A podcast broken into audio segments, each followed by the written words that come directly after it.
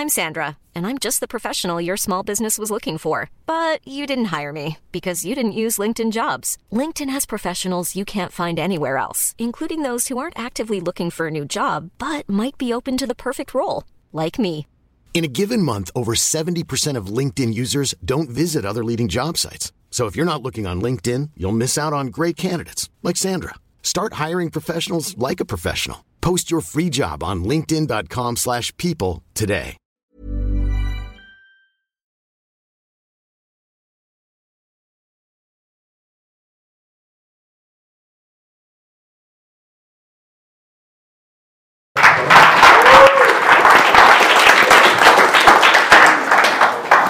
Hola chicos, vamos a comenzar. Mi nombre es Alma Dávila. Lo que les quiero compartir hoy es algo que me ha ayudado a viajar, que fue descubrir mi vocación. En un inicio, si me hubieran preguntado hace años qué era lo que quería estudiar, tal vez hubiera dicho que médico o tal vez arquitecto, algo que me fuera familiar, algo con lo que estaba familiarizada. Pero después fui descubriendo que había infinidad de carreras.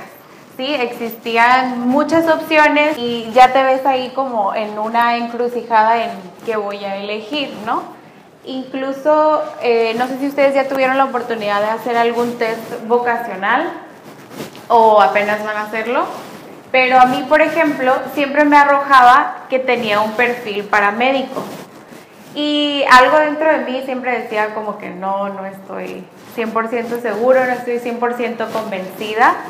Entonces eh, ya fui descubriendo qué era lo que quería hacer y algo que tenía muy claro era que me gustaba, disfrutaba ayudar a las personas. Actualmente soy docente de idiomas y también eh, trabajo en la organización de eventos.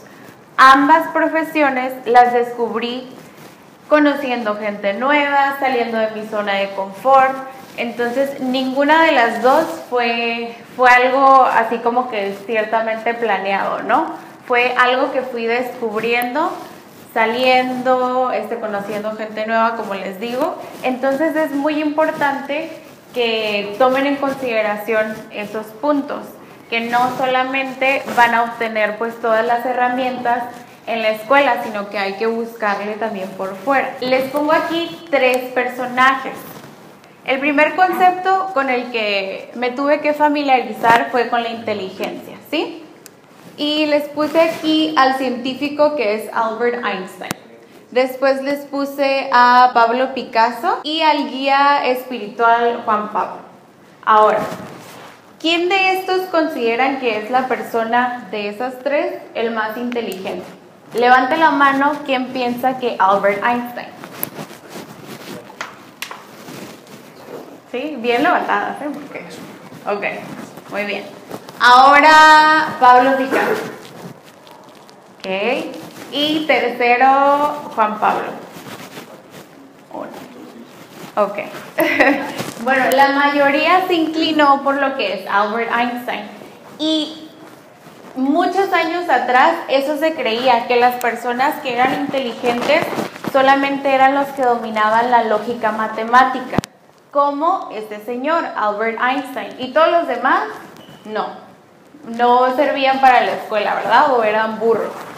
Este, pero ahora lo que, lo que vino a contradecir Howard Gardner fue este, un señor que dijo, ¿saben qué? Eso no es cierto. No es de que eres o no eres inteligente, sino que hay distintos tipos de inteligencia. Surgieron las inteligencias múltiples, que es el conjunto de múltiples y variadas habilidades. ¿sí? Ya no es solamente la lógica matemática, sino existen distintos tipos de inteligencias y nosotros de hecho poseemos las ocho, ¿sí?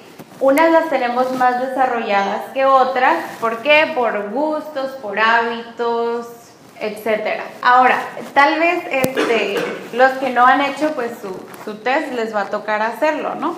Yo descubrí lo que viene siendo mi facilidad por los idiomas desde muy temprana edad. Básicamente cuando cruzábamos Estados Unidos y mis papás me usaban de intérprete, ¿no? Íbamos y a algún restaurante y pídeme la hamburguesa. She's gonna have a burger. Sin queso. With cheese. No, without cheese. Eh, con cebolla. With onion. ¿Y algo más? O sea, siempre tenía que ser la que estaba traduciendo. Después de esto, al principio era algo que obviamente me molestaba, tener que estar traduciendo todo el tiempo. Pero una vez me di cuenta de la importancia de esto. Me encontraba en un centro comercial y ahí estaba una señora que era hispanohablante y había perdido a su hija. Ella trataba de explicarle a, la policía cómo venía vestida su hija y cómo, era, ¿no? La trataba de describir. Pero no podía hacerlo porque pues no hablaba inglés. Entonces ahí pues intervine y me di cuenta de la importancia de hablar otro idioma, ¿no? Y de poder ayudar a la gente por medio de esta profesión. Ahí fue que descubrí lo que es la docencia de idiomas y pues fue mi primera carrera. Ahora he tenido pues la oportunidad también de, colaborar con distintas organizaciones haciendo lo que más me gusta que es ayudar a la gente. Eh, he estado combinando las dos profesiones en tratar de realizar eventos para que los alumnos que quieran eh, aprender un nuevo idioma o practicarlo, puedan hacerlo sin la necesidad de estar en un salón de clases, sin que estén con un libro, con una libreta, con una pluma. Y con el equipo de CAD hemos estado trabajando en eso. Ahora les voy a eh, introducir a mi, a mi colega Daniela Barrera y ella les va a seguir platicando sobre su experiencia.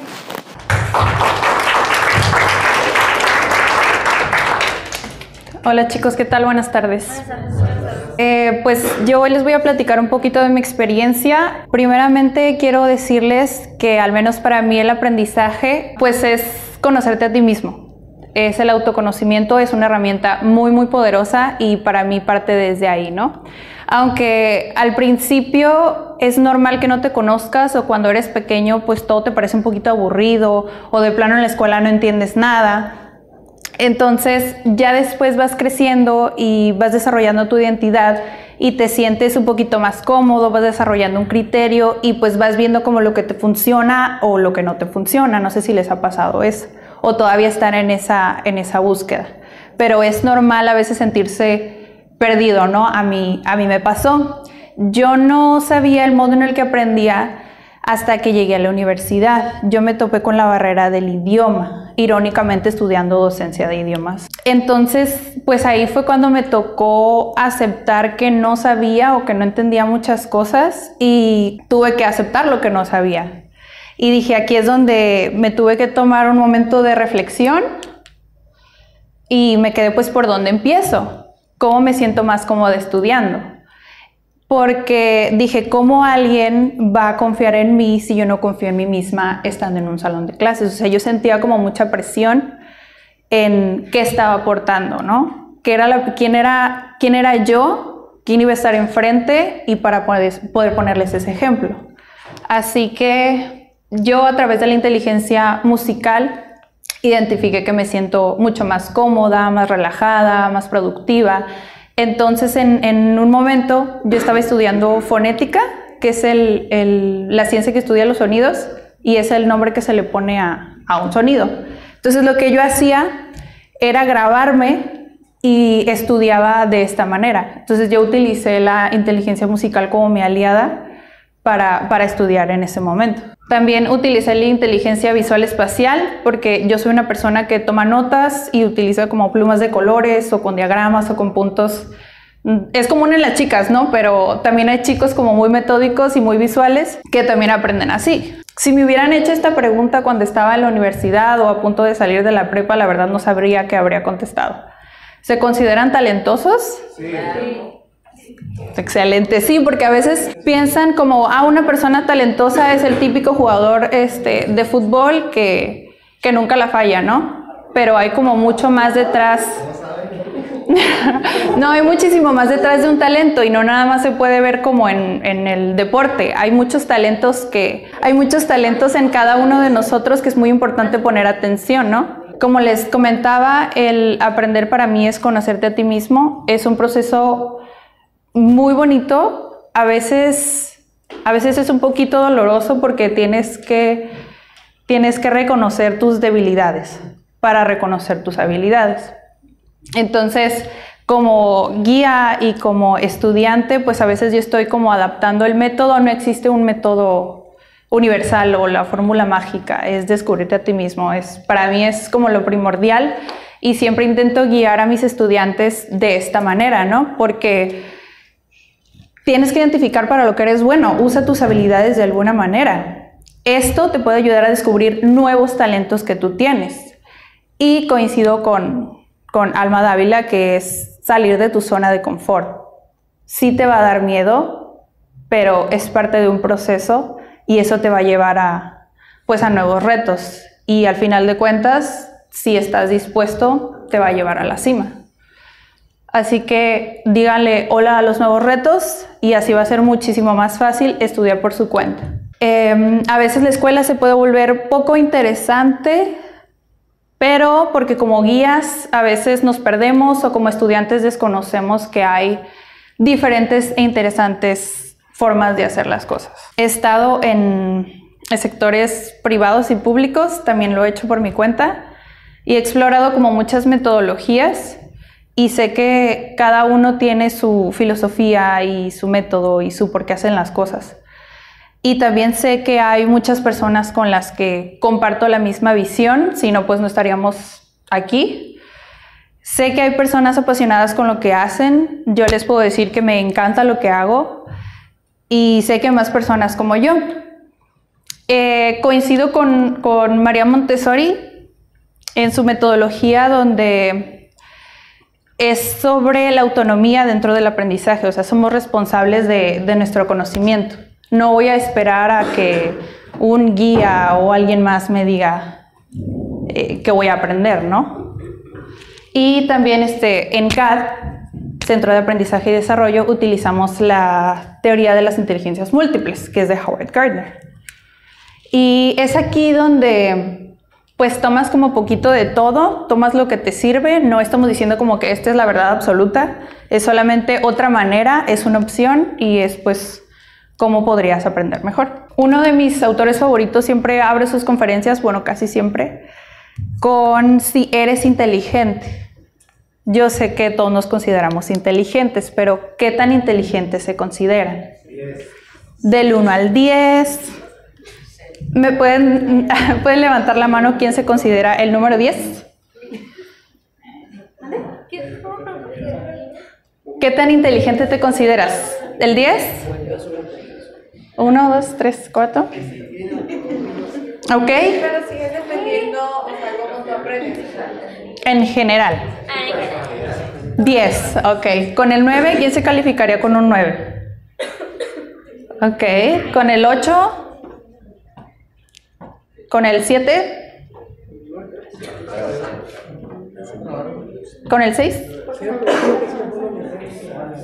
Con el cinco. ¿Con el cero? Ok. Me gustaría saber por qué dijeron todo eso, ¿no? Pero bueno, mi conclusión es que los que, por ejemplo, se dijeron el 10, que son muy poquitos, fueron como 5, eh, tal vez tienen miedo en, decir, ¿no? Que, yo me considero el 10, yo me considero el mejor. Tal vez los que dijeron una vez como, ah, tal vez no soy tan excelente, pero sí me considero. Y la mayoría sí coincidieron en, el 8 o incluso en el 7, ¿no? Como que no es tan egocéntrico. Creo que no estamos preguntándolo correctamente. ¿De qué manera somos inteligentes? ¿O les gusta más la otra pregunta? La otra. ¿Por qué? ¿Por qué? Porque está más fácil la pregunta. Está más fácil. Sí, Y es, y es mejor pensar o no es mejor pensar. Y como les comentaba, o sea, para mí el aprendizaje es el conocerse a uno mismo. Entonces es mi percepción de mí mismo. O sea, yo me puedo calificar del 1 al 10, pero también puedo explicarte cómo soy inteligente. Para las personas que colaboro, coincidimos todos en que la inteligencia no se puede medir con un número. ¿Por qué? Todos somos diferentes, todos poseemos estas habilidades, todos tenemos talentos. Entonces, no podríamos como encasillarnos en un número, porque es aquí como lo mencionabas tú. ¿Cuál es tu nombre? Brenda. Brenda, es como lo mencionaba Brenda. O sea, si te voy a calificar con el lógico matemático, que honestamente yo no, mi inteligencia no predomina ahí, eh, pues obviamente tal vez te puedes calificar con un 2, pero no, no va por ahí, ¿no? Todos poseemos estas inteligencias y aquí están, tenemos primero la inteligencia lógica matemática. El de las secuencias, eres bueno con los números y hay muchas, pensamiento lógico, sí, muchas profesiones que destacan, ¿no? Luego tenemos la inteligencia kinestésica. ¿Esta cuál se imaginan que es? Ajá, sí, la actividad física. La inteligencia verbal lingüística que tiene que ver pues con poesía, con lenguas, con idiomas. Eh, muchos podrían decir que es la más aburrida, pero honestamente a mí me atrae mucho esta. La inteligencia musical, que tiene más o menos las características que les dije. Tiene que, pues destacan obviamente los músicos, ingenieros de sonido o los editores de, de los audios o de podcast o de los audiolibros también. Eh, luego tenemos la inteligencia visual espacial. Esa pues destacan mucho los artistas o los diseñadores gráficos. Pero puedes tener estas habilidades, o sea, honestamente yo no soy un artista, pero sí utilizo esta inteligencia para algunas cosas. Luego tenemos la inteligencia naturalista. Aquí en México no es tan desarrollada, pero pues sí hay ingenieros ambientales. Entonces, si tú disfrutas estudiar afuera o estar al aire libre o te atraen los animales o las plantas, hay como muchas maneras de llevar esta inteligencia a otro nivel, ¿no? Eh, luego está la inteligencia interpersonal, que aquí es donde yo les decía que es como súper importante en el aprendizaje. Es la conexión que tú tienes contigo mismo, qué tanto te conoces. Y muchas veces, eh, no sé, algunos han sentido como que avanzan mejor solos ¿O que estudian mejor solos? Sí. Ah, pues entonces en ustedes podría ser que predomine la inteligencia intrapersonal. Luego viene la inteligencia interpersonal, intrapersonal, que es la relación eh, que tienes con las personas. Por ejemplo, aquí destacan pues, los profesores, donde estamos en constante interacción